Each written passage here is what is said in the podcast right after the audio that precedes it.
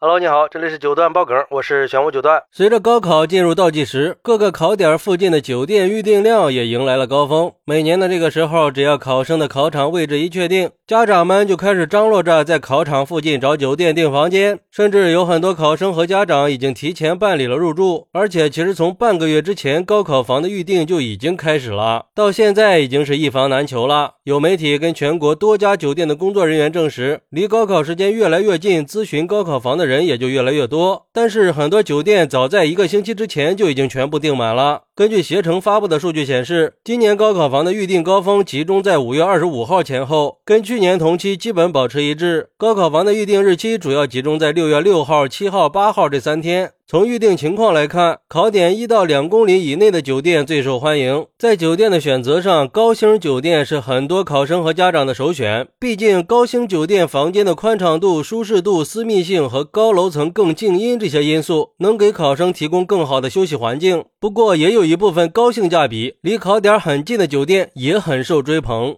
而从考点周边三公里范围内的高考房预定热门城市来看，北京、上海、武汉、广州、成都、长沙、西安、重庆、青岛、南京名列前十名。而且，热门城市的高考房预订量相比去年同期都实现了倍增趋势，有的城市的高考房预订量比去年增长了六倍啊！而且最近全国已经有很多地方的市场监管局都发布了提醒告诫函，提醒这些酒店宾馆的经营者不要趁着中高考期间在经营成本没有发生明显变化的情况下，以谋取暴利为目的，大幅度的提高价格，也不要散布涨价谣言，串通涨价或者利用其他手段哄抬价格，确保中高考期间的客房价格处于合理水平。关键是，即便是这样，很多考场周边的酒店价格还是蹭蹭的往上涨呀，比平时的价格翻了一到三倍，甚至有很多酒店还取消了钟点房，无非就是抱着学生钱好赚的心理，反正有钱没钱，在这个节骨眼上，家长也都是豁得出去的。所以才导致这几年高考房的价格不断的上涨，让这种坐地起价的问题成了社会关注和讨论的焦点。不过，还有城市发布了友情提示，提醒家长和考生在预订酒店的时候，可以事先考察一下酒店的内部设施、服务质量、周边环境和交通路线这些条件，尽量选择住宿条件好、附近噪音小、交通便利的酒店入住，避免考生受到环境因素的影响。哎。这有时候啊，感觉面对高考，这家长比考生还要紧张呀，都是为了孩子操碎了心呀。而对于高考房，有网友就说了：“我儿子高考的时候就订了高考房，为了儿子能适应新环境，提前五天就入住了酒店，直到高考结束，把他在家里用的被子、枕头，甚至连蚊帐都带到了酒店里。为了儿子放松心情，还专门找了一个有篮球场的酒店，自己带了个篮球，